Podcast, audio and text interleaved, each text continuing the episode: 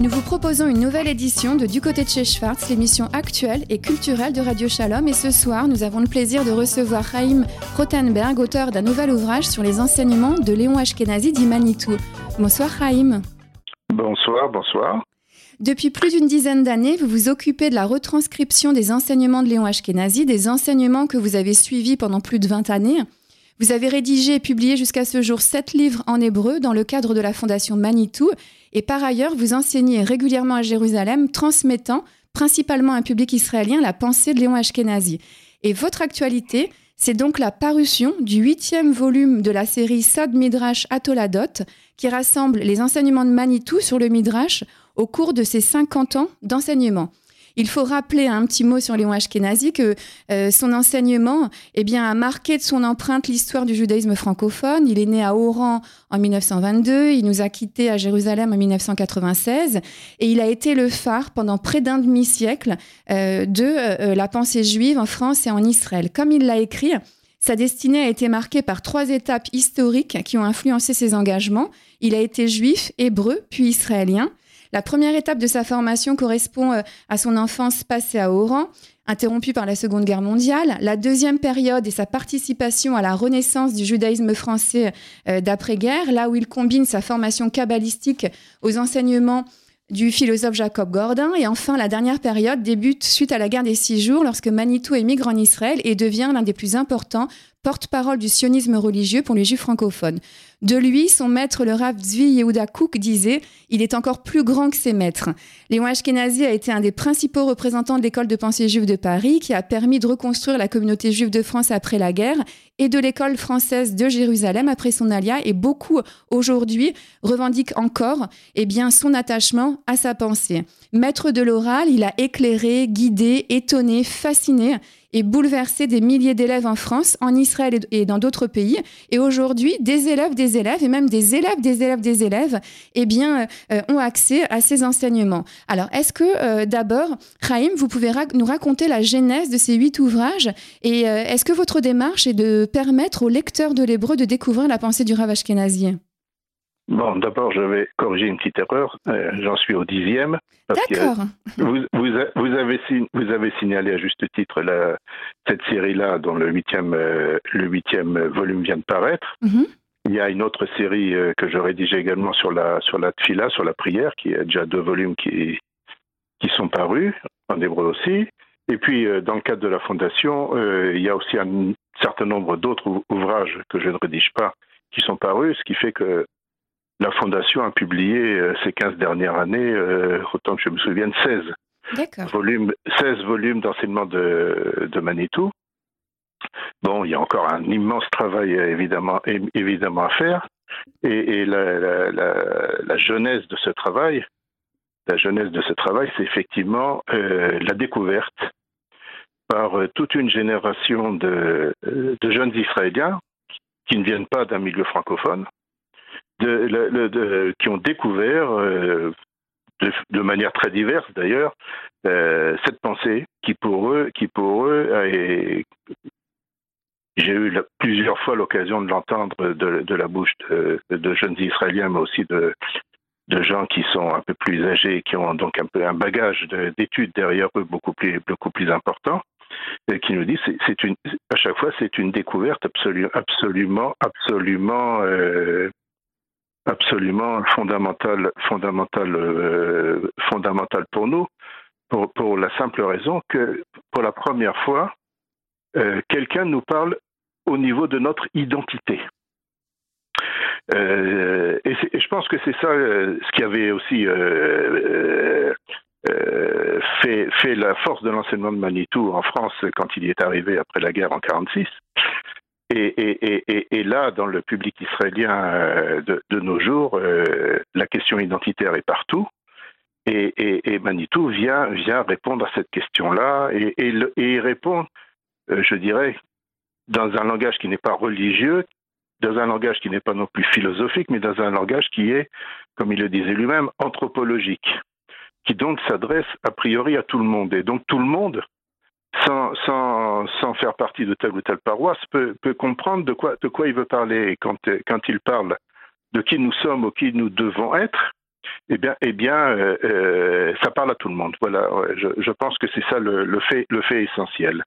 Alors, on va résumer euh, dans un instant deux points que vous venez d'évoquer. Euh, la méthode de de, Manitou, pardon, qui a fait son succès, et euh, le fait qu'aujourd'hui, eh bien, un public non francophone, eh bien, redécouvre cette pensée. Ça a commencé en Israël depuis quelques années et c'est quelque chose de tout à fait incroyable. Avant d'évoquer ça, est-ce que vous pouvez nous dire si ce nouveau volume, eh bien, est une ligne directrice? Et si oui, quelle est-elle?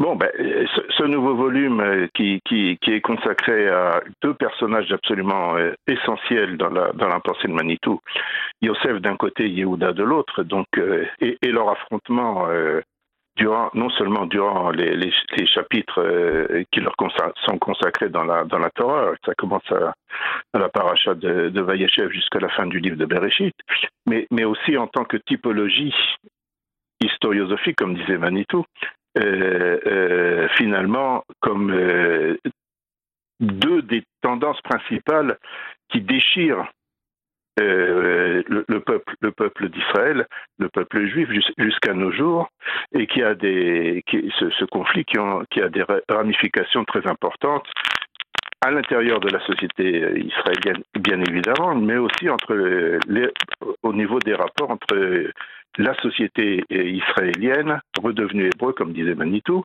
et la société juive de diaspora, qui, qui, doit faire euh, face à ce, à ce questionnement et, et, trouver ses propres, ses propres réponses. donc, euh, oui, oui, donc, donc euh, je veux dire,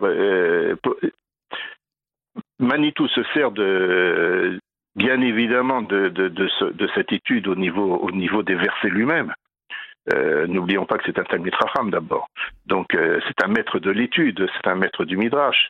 Donc il, il, examine très attentivement et très minutieusement ce qui est dit dans les versets.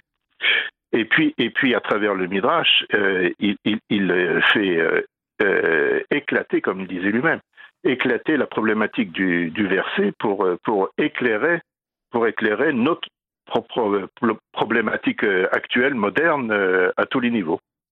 Alors c'est un cas unique hein, pour un penseur. Nous avons des milliers d'heures d'enregistrement de ces cours ou conférences, peut-être même davantage. Est-ce que vous pouvez nous expliquer comment vous avez procédé pour retranscrire ces enseignements? Vous les avez écoutés, retranscrits littéralement à l'oral? Est-ce que vous, vous y avez ajouté euh, votre touche? Alors, euh, euh, bon, d'un côté, on peut dire, bon, il y, y, a effectivement une, une, une mise par écrit, je dirais c'est plus que parce que passer de l'oral à l'écrit, euh, c'est pas c'est pas toujours évident. L'oral de Manitou est, est, est, très riche et très très euh, très comment dire ça. Euh, euh quand on l'écoute, foisonnant. foisonnant, voilà. Oui, oui, c'est même plus que foisonnant. Mais mais mais son, le style oral passe passe très mal à l'écrit. Bon, donc il y a une phase de, il y a une phase de réécriture, mais quand je dis réécriture, ça ne veut pas dire que je change, je change ce qu'il dit, mais, disons de réordonnement de, de, de, ce qui est enseigné. Et puis, euh, finalement, c'est ça, finalement, la, la, plus grosse partie du, du, travail. Euh, euh, je dirais c'est une espèce de puzzle à, à, reconstituer parce que Manitou parle de, du même sujet à travers des, un nombre incalculable de cours un nombre incalculable de, de cours. Donc, euh, pour euh, étoffer parfois ce qu'il dit par simple allusion, bon, il faut, il faut rajouter un morceau d'un autre cours et puis euh, rajouter quelques notes en bas de, pour expliquer le, le contexte, et, etc., etc. Donc, il y, y, a un véritable travail. Ça ce volume-là m'a pris à peu près deux ans de travail. Ah oui, c'est énorme. deux ans de travail, bon, il fait, fait quand même 400 pages. Euh, euh, deux ans de travail pour euh, justement choisir finalement une ligne directrice et puis et puis autour de cette ligne directrice étoffer étoffer et, et, mettre tout ce qui tout ce qui avait rapport avec avec avec euh, principaux ses principaux cours euh, donc qui sont qui sont euh, retranscrits. La plupart ont été dits en français donc il a fallu les traduire aussi. Traduire Manitou du français à l'hébreu c'est pas toujours très simple. Il a sa propre langue il a son propre vocabulaire et puis et puis surtout reconstituer ce puzzle pour que pour que ça soit cohérent et, et que encore une fois une génération qui n'a pas qui n'a pas connu la problématique, je dirais, identitaire française d'après-guerre. la faire passer, lui faire passer cette problématique-là en hébreu, des fois, bon, il faut aussi, il faut aussi faire certaines adaptations. Mais encore une fois, je ne rajoute rien de moi là-dedans je, il n'est certainement pas question que je fasse de la une espèce de commentaire de ce qu'aurait dit Manitou, ce, qui est, ce qui est dans le livre. C'est mot pour mot ce que l'a dit Manitou euh, euh, par lui-même. D'accord. Donc rien de moins, rien de plus. non, non, non, surtout pas, surtout pas, surtout pas. Alors comme son maître Jacob Gordin, Manitou est un maître de l'oral et j'ai relu récemment ce qu'il disait de l'écriture des livres. C'est une petite citation qui est apparue de dans Étincelle de Manitou, le tome 2, je, le cite, donc je cite euh, Manitou. On me demande pourquoi je n'écris pas. La vraie raison, c'est que je n'ai pas le temps, mais aussi j'ai peur de ce que l'on fera de ce que j'ai écrit. En hébreu, je veux bien, mais pas en français. Mon maître était de tradition orale et j'ai encore une inhibition à écrire, non pas parce que je n'ai pas le temps, mais parce que j'ai peur de ce que le lecteur va en faire. En hébreu, je suis très à l'aise et suis une petite explication pour dire pourquoi eh bien, euh, sa pensée de l'oral à l'écrit passe mieux en hébreu euh, qu'en français. Alors, est-ce qu'on peut dire que euh, la pensée de Manitou ne se comprend qu'en hébreu? Il n'y a que l'hébreu qu'elle peut ne pas être trahie Bon, mais d'abord, euh, comme, vous, venez de le dire très bien, euh, euh, Manitou avait très très peur de voir, de voir son enseignement, son enseignement français. Il a même à une certaine occasion dit qu'il il avait, il avait peur que finalement cet enseignement ne soit pas lu par, par, par des juifs, mais soit, mais soit lu par un public non juif qui n'étant pas au connaissant, ne connaissant pas suffisamment les problématiques euh, et les problématiques euh, soulevées par, euh, dans ces cours, le comprennent de travers si c'est pas si pas plus que ça. Donc, quand la question lui avait été posée, pourquoi ne pas mettre par écrit tel ou tel enseignement, et plus que, plus il était plus que réticent. La seule chose qu'il a accepté de faire, comme vous le savez, c'est de, de, laisser rééditer les articles qu'il avait écrits lui-même, euh, ce qui a été fait dans La Parole et l'écrit, dans les deux tomes euh, de La Parole et l'écrit, et Manitou avait, avait pris soin de relire et de corriger éventuellement tel ou tel passage, comme ça a été réédité par mon oncle Marcel Goldman.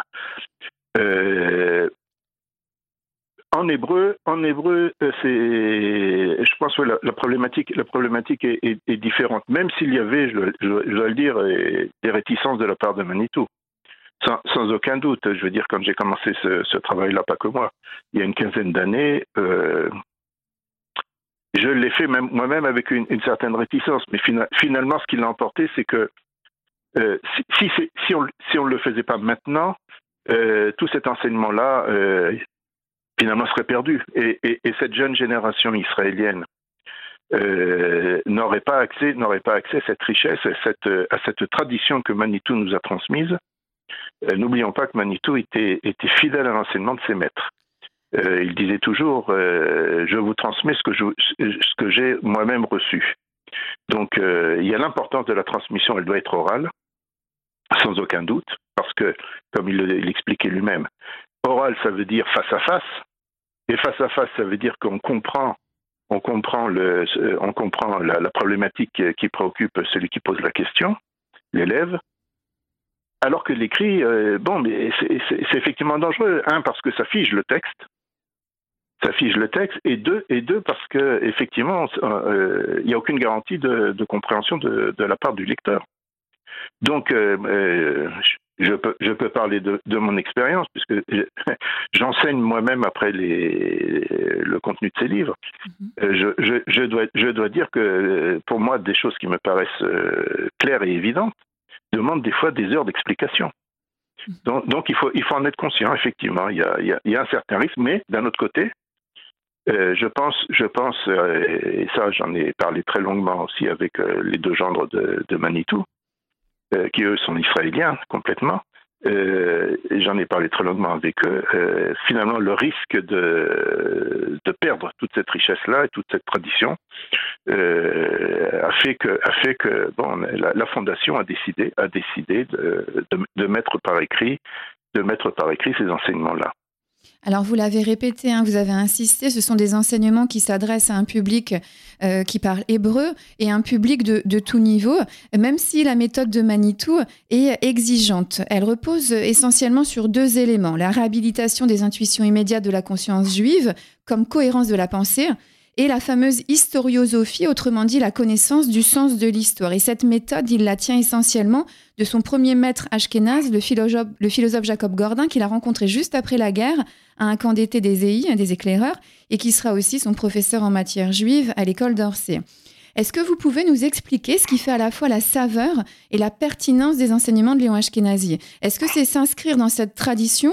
Euh, Vous le disiez aussi, il cite beaucoup hein, ses, prédécesseurs. Euh, qu'est-ce qui fait le sel de cet enseignement?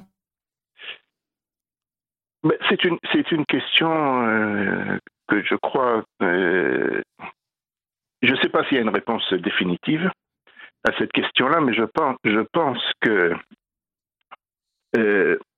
le, le secret, je vais dire, le génie pédagogique de Manitou. N'ayons pas peur après tout d'employer ce mot-là. Mhm. Le génie pédagogique de Manitou, c'est d'avoir compris quelle était la problématique des gens qu'il rencontrait. Alors, après la guerre, c'est bien évident. Euh, on est après la Shoah. Euh, et donc, après la Shoah, euh, Manitou l'a dit toute sa vie, on ne peut pas, rabâcher ce, qui a été dit avant, simplement.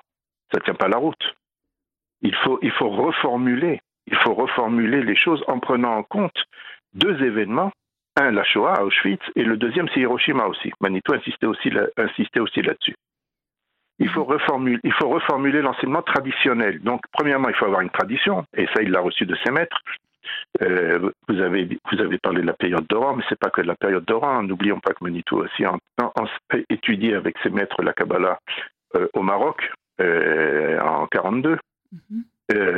il a reçu évidemment aussi l'enseignement de son grand-père, le, le, Rav, le Rav Chaim Toboul, qui était le, qui était le, donc son grand-père du côté de sa mère, avec qui il a étudié et avec qui il a étudié jusqu'à l'âge de 11-12 ans euh, les, tous les jours, il, il étudiait avec lui euh, depuis tout petit, et Manitou le disait, depuis l'âge qu'il avait 5-6 ans. Il étudiait avec lui la paracha de la, semaine avec le commentaire du, du, Shla et, le Zohar. Donc tous ces enseignements-là qui lui ont été formulés, d'ailleurs euh, la plupart en, non pas en français mais en judéo-arabe, Manitou les, les, a confrontés finalement avec, avec la problématique de sa génération. Euh, et sa génération, c'est d'abord une génération qui, en Algérie même, suite au décret de Vichy, a perdu sa nationalité française, une citoyenneté, et donc a commencé à se poser la question de mais qui nous sommes maintenant? Ça a continué en France euh, après la guerre. Euh, pourquoi on doit continuer à rester juif? Qu'est-ce que ça veut dire être homme après la guerre aussi? Bien. Euh, et puis, et puis cette problématique-là, finalement, Manitou l'a rencontré, l'a rencontré aussi euh, en Israël quand il est arrivé juste après, en 68, après la, guerre de six jours, où il a rencontré là une, nouvelle formulation de cette problématique-là. Euh, comment articuler le passage du juif à l'hébreu à travers, à travers ce qu'on appelle l'israélien. Donc, c'est la même méthode finalement dans toute, dans toute, durant toute sa vie, mais encore une fois, je, reviens à ce que j'ai dit euh, tout à l'heure, euh, Manitou a choisi volontairement de, un, vocabulaire euh, universel anthropologique, identitaire, parce qu'il a très bien compris que pour répondre à la question qui nous sommes aujourd'hui, on ne pouvait plus employer le langage religieux du 18e au 19e siècle, et on ne pouvait pas employer un langage de spécialiste de théologie ou de philosophie, parce que dans ce cas-là, personne ne comprendrait. Donc, donc il a fait un effort euh, euh, très important. Euh, il l'a lui-même raconté à plusieurs, de, à plusieurs personnes directement pendant quatre ou cinq ans de reformulation, de trouver la formulation qui, qui, qui, allait pouvoir lui permettre d'atteindre son objectif. Là, la rencontre avec Jacob Gordin est primordiale.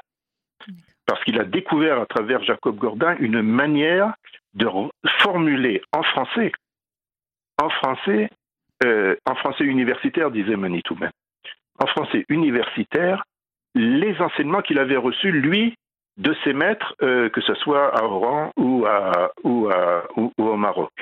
Euh, C'était pas évident a priori. C'était pas du tout évident. Et, et, Jacob Gordin euh, lui a ouvert euh, un certain nombre de, portes, lui a donné un certain nombre de clés pour lui permettre de, reformuler, de reformuler donc tous ces, enseignements-là en n'ayant pas peur, et c'est peut-être ça la chose la plus importante, en n'ayant pas peur de renverser de renverser l'ordre des choses. Ça, c'est une des choses principales que Manitou a toujours dit à propos de sa rencontre avec, euh. Euh, Manitou disait jusqu'alors, jusqu'à sa rencontre, il pensait, il, voyait que, finalement tout le monde euh, jugeait les choses au niveau de la culture, culture philosophique européenne. Et par conséquent, euh, quand il devait euh, se confronter au fait qu'il s'appelle euh, les Juifs, Israël, etc., il les jugeait d'après les catégories qui, étaient avaient le droit de citer, le droit de citer finalement dans la, à l'université. Et Gordin lui a dit, mais il faut faire le contraire. Il faut renverser les choses. Maintenant, c'est à nous, nous les Juifs, avec notre chorma, avec notre sagesse, de juger l'histoire universelle. Et Manitou disait toujours en, exemple, euh, prenez par exemple l'exemple du, 14 juillet 89 euh, ou de la, nuit du 4 août. Euh, c'est un événement d'histoire de France mhm. qui a eu une importance considérable dans l'histoire européenne et puis après dans l'histoire mondiale. Mais dit Manitou, Gordin m'a appris que c'est un, mouvement, un moment très important, fondamental de l'histoire juive. Parce que c'est le début de l'émancipation. Alors, l'émancipation, c'est quelque chose de bien d'un côté, mais l'émancipation, c'est un immense piège de l'autre côté. Et donc, il faut juger, il nous faut, nous, maintenant, juger tous ces événements qui ont un rapport, soi-disant, avec uniquement l'histoire européenne, française, universelle, etc. Ça fait partie de notre histoire, de notre histoire aussi, et nous avons quelque chose à dire à ce propos-là. Nous avons un message universel aussi à faire, euh, à faire passer et nous ne devons pas avoir honte de dire au nom du judaïsme, au nom de la Torah, que nous, les juifs, nous considérons que tel événement de l'histoire universelle est positif et que tel autre événement est négatif. Et pourquoi? Parce que ça viole la moralité. Et le critère moral pour euh, Manitou est absolument fondamental, puisque c'est ça la clé du jugement de l'histoire du point de vue de euh, l'historiosophie que, que vous avez mentionné auparavant. Alors justement, hein, après, il, expliquait après euh, des siècles de Haskalah qui avait affadi hein, la manière euh, d'appréhender les textes de la tradition juive. Eh bien, en 1957, Léon Ashkenazi présentait au séminaire de l'Union mondiale des étudiants juifs un rapport qu'il avait intitulé L'héritage du judaïsme et l'université. Et dans ce rapport, il dénonçait l'inadéquation et l'inaptitude des facultés des yeshivot à assurer un enseignement moderne et enraciné dans le judaïsme, une lacune à laquelle il n'aura de cesse de remédier en donnant euh, ses nombreuses conférences aux quatre coins de la francophonie. Est-ce que finalement, eh bien, euh, euh, l'originalité de la méthode de Léon Ashkenazi, ce n'est pas d'avoir incarné une troisième voie? Et c'est ce qui aurait séduit tant de personnes. En, tous les, en, tous les cas, en tous les cas, de l'avoir recherché passionnément, bon, l'histoire du QEG est là, est là aussi quelque chose euh, de fondamental dans, dans sa vie. Mhm. Euh, cette initiative euh, unique, unique au monde, qui est le résultat, entre autres, de, de, du bilan qu'il a fait et qu'il a, qu'il a mis par écrit dans ce rapport que vous évoquez d'ailleurs. Ce rapport que j'ai retraduit en hébreu, en hébreu dans, en introduction, en introduction à, à, ce livre. Euh, effectivement, on voit, bon, il y a la critique de, ce qui se passait dans les yeshivot en Europe après la guerre, mais il y a aussi une, critique très, très acerbe de ce qui se passait dans les, dans les universités, euh, y compris les universités israéliennes, où on enseignait euh, euh ce qui avait été mis au point au 19e siècle en Allemagne, euh, les sciences du judaïsme, comme, comme, on, les appelle, comme on les appelle en français, disait, Manitou, c'est de l'archéologie et c'est finalement euh, une volonté très nette de procéder à, l'enterrement peut-être grandiose du judaïsme en tant que tel. Et donc le, le, le, leitmotiv de Manitou, c'est de, dire d'abord, euh, cette sagesse juive traditionnelle euh, est vivante, est plus que vivante, et elle a quelque chose à dire à, à l'universel humain. Donc, premièrement, euh, et c'est le sens de sa, de sa présence en France euh, après la guerre, euh, il faut lui faire retrouver sa place parmi les autres sagesses. ce que l'université française européenne à l'époque considérait comme faisant partie justement de plutôt de quelque chose de mort complètement enterré et, et à laisser aux archéologues et aux historiens. Euh, le, toute l'action de Manitou, de ce point de vue-là, pas que de lui, de toute l'école de, de, Paris, euh, que ce soit Néer, euh, Eliane Amado Lévy-Valency, Amado Lévy-Valency, bien entendu, Emmanuel Lévinas, Lévinas, et puis, et puis, et puis d'autres, enfin tous ceux qui participent après au colloque, au colloque des intellectuels. c'est un grand moment aussi de, l'histoire du judaïsme après la, après la guerre. Alors redonner euh, justement, oui, redonner ses lettres. il, faut, il, faut, redonner, il faut, il faut non seulement redonner sa place à, la, à cette, à cette sagesse-là, cette rochma-là, mais deuxièmement, il faut, il faut, il faut montrer qu'est-ce qu'elle a d'original et d'originel. Et qu'est-ce qu'elle a à apporter à l'universel, à l'universel euh, humain, mais, et c'est ça le grand changement dans la position de Manitou, je parle là de, des années 53-54, euh, ce qui va l'amener finalement à, rencontrer le Rav Yehuda que vous avez évoqué tout à l'heure, euh, euh, c'est que Manitou commence par réaliser que finalement l'histoire juive maintenant ne se passe plus en Europe, mais elle se passe en Israël.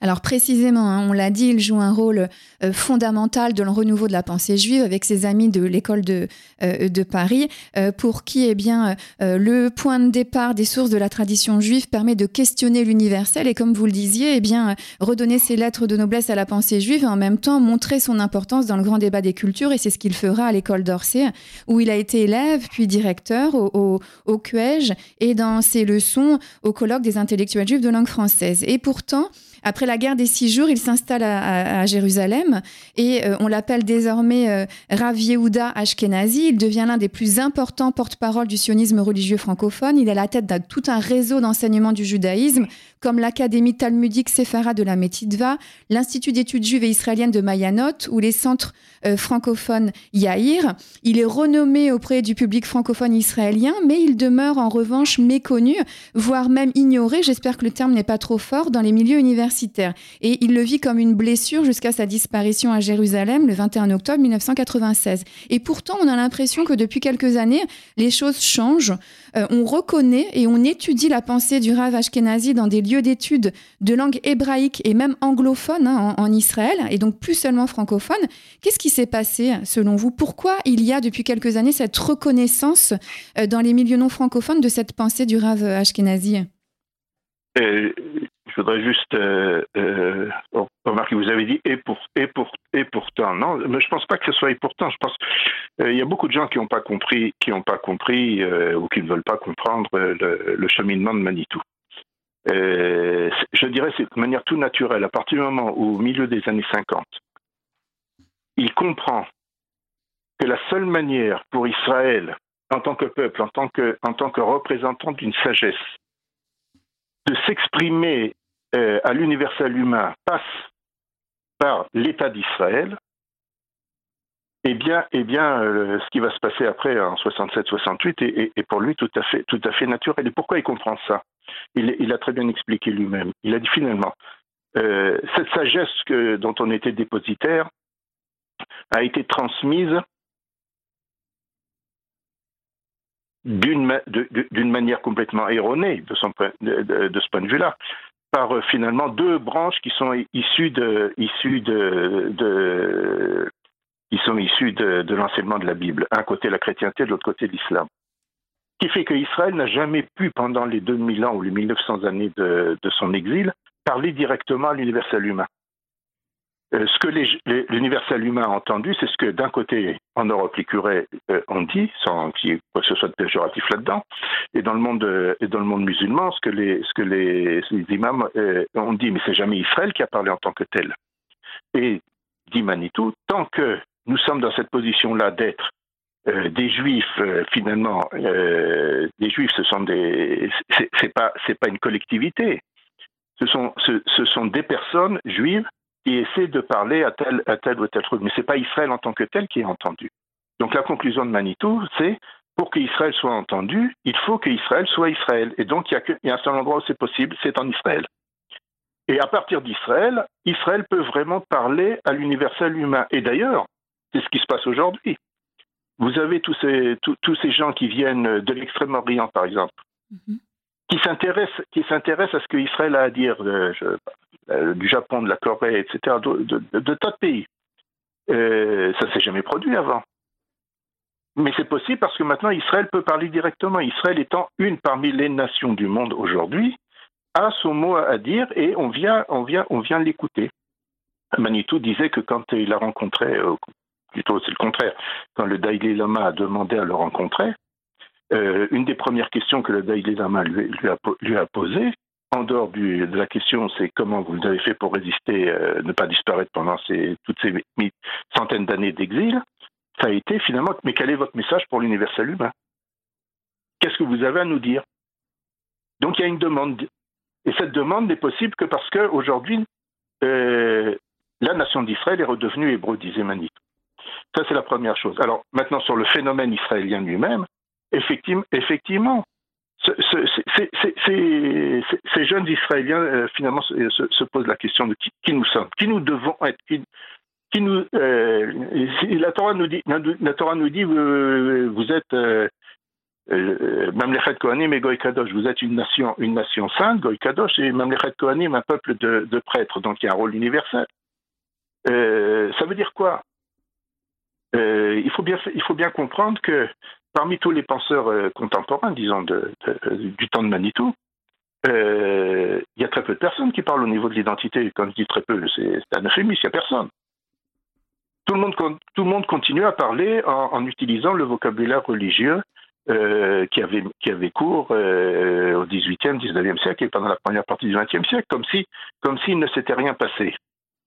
Et, et, et, et là, il y a un problème. Et là, il y a un problème. Euh, Manitou a expliqué une fois dans un de ses cours euh, où il parlait de pédagogie. Il disait la méthode traditionnelle, c'est Naase Venishma, tu, tu, tu, fais et tu comprends. Mm-hmm. Il dit, mais aujourd'hui, ça marche plus, ça. Ça marche plus parce qu'on a oublié qu'avant le Naase Venishma, tu fais et tu comprends, il y, a, il y a un préalable. À qui ça a été dit? Ça a été dit à ceux qui sont arrivés au pied du Arsinaï et qui donc étaient prêts à entendre ça.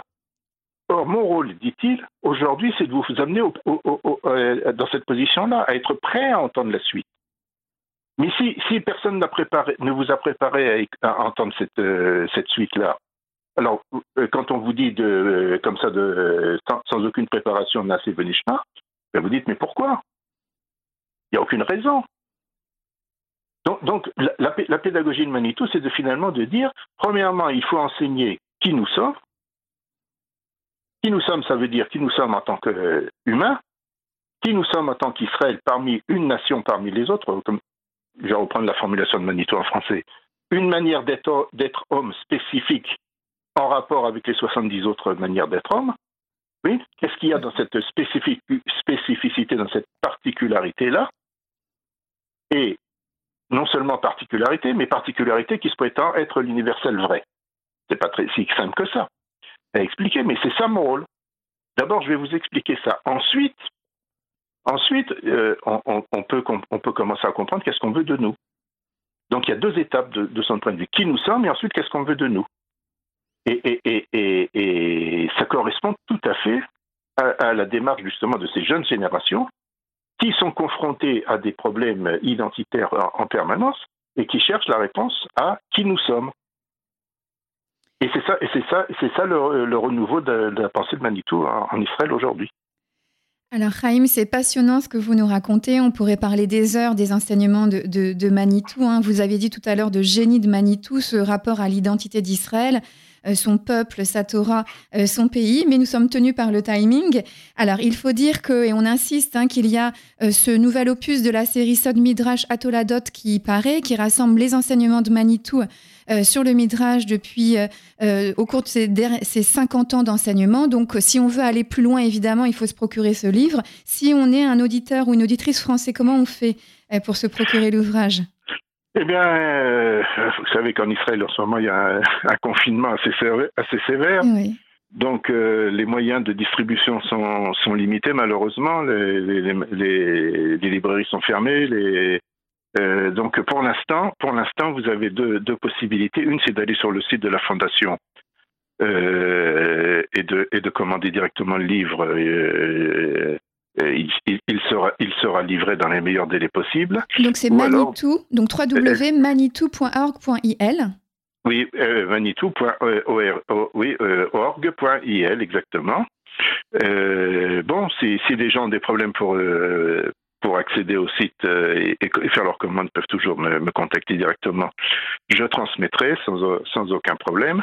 Ou alors d'aller sur le site de l'éditeur lui-même, euh, qui est aussi, euh, qui est aussi le site s'avère Chava Books, C-H-A-V-A Books, B-O-O-K-S. Co.il. Et on peut lancer aussi un appel si en France, eh bien, un distributeur avait envie de, de se manifester pour euh, diffuser le livre, eh bien, ce serait une grande chance. C'est tout à, fait. Et je pense que les gens qui s'occupent de la vente des livres à, la fondation directement euh, trouveront, trouveront malgré le confinement un moyen de faire parvenir euh, dans les meilleurs délais les, livres nécessaires. Tout à fait. Alors, Chaim Rodenberg, il y a une question classique mais néanmoins difficile hein, dans cette émission. Pour terminer, si en une ou deux phrases, vous deviez donner envie aux auditrices et aux auditeurs de la fréquence juive de lire ce livre, qu'est-ce que vous leur diriez? Eh bien, je, moi, moi je, je, dirais que, pas que celui-là d'ailleurs, je dirais la série. parce qu'il y, y, a une cohésion dans la, dans, dans la série euh, qui commence avec le premier, les deux premiers volumes sont consacrés à, la figure d'Abraham.